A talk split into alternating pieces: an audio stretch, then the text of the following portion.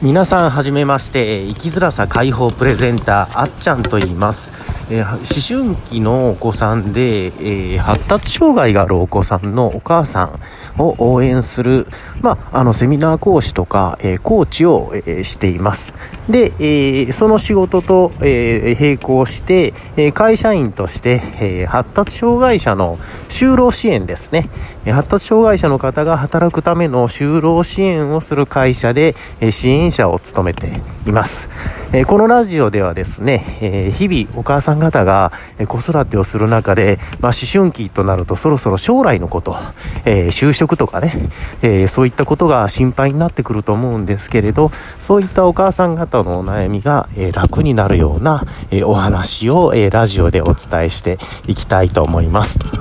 で、えー、今日ね、初め、えー、初めてのこのラジオでお話ししたいことが、あの、将来への心配っていう中で、障害があるから大丈夫かなとか、えー、例えば学校が、えー、特別支援学級とか、えー学えー、特別支援学校とかに通ってたん、通ってる、通ってたんだけれど、えー、将来大丈夫だろうか、とかね、えー、いろんなことがあると思うんです。例えば不登校、えー、ですとか、不登校の時期がありますありましたとかね、いろんな心配とかもあるんですけれど、え僕が日々支援しているその、大体、え20歳代から40代までの発達障害の、え方でね、えそういった過去の経歴を持っていても、え立派に就職して活躍して、えいらっしゃる方がたくさんいます。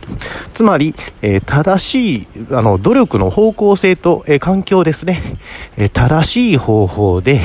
え、その人に適した環境で、え、必要な量の努力をすれば、え、夢は叶うよと。まあ、何でもかんでも100%叶うかって言ったら、まあ、努力ってそういうもんじゃないのかもしれないですけれど、でも僕自身、その大体の努力というのは叶ってきたし、周りの人を見てもそう思います。なので、ぜひ、えー、しんどいなと思った時とか、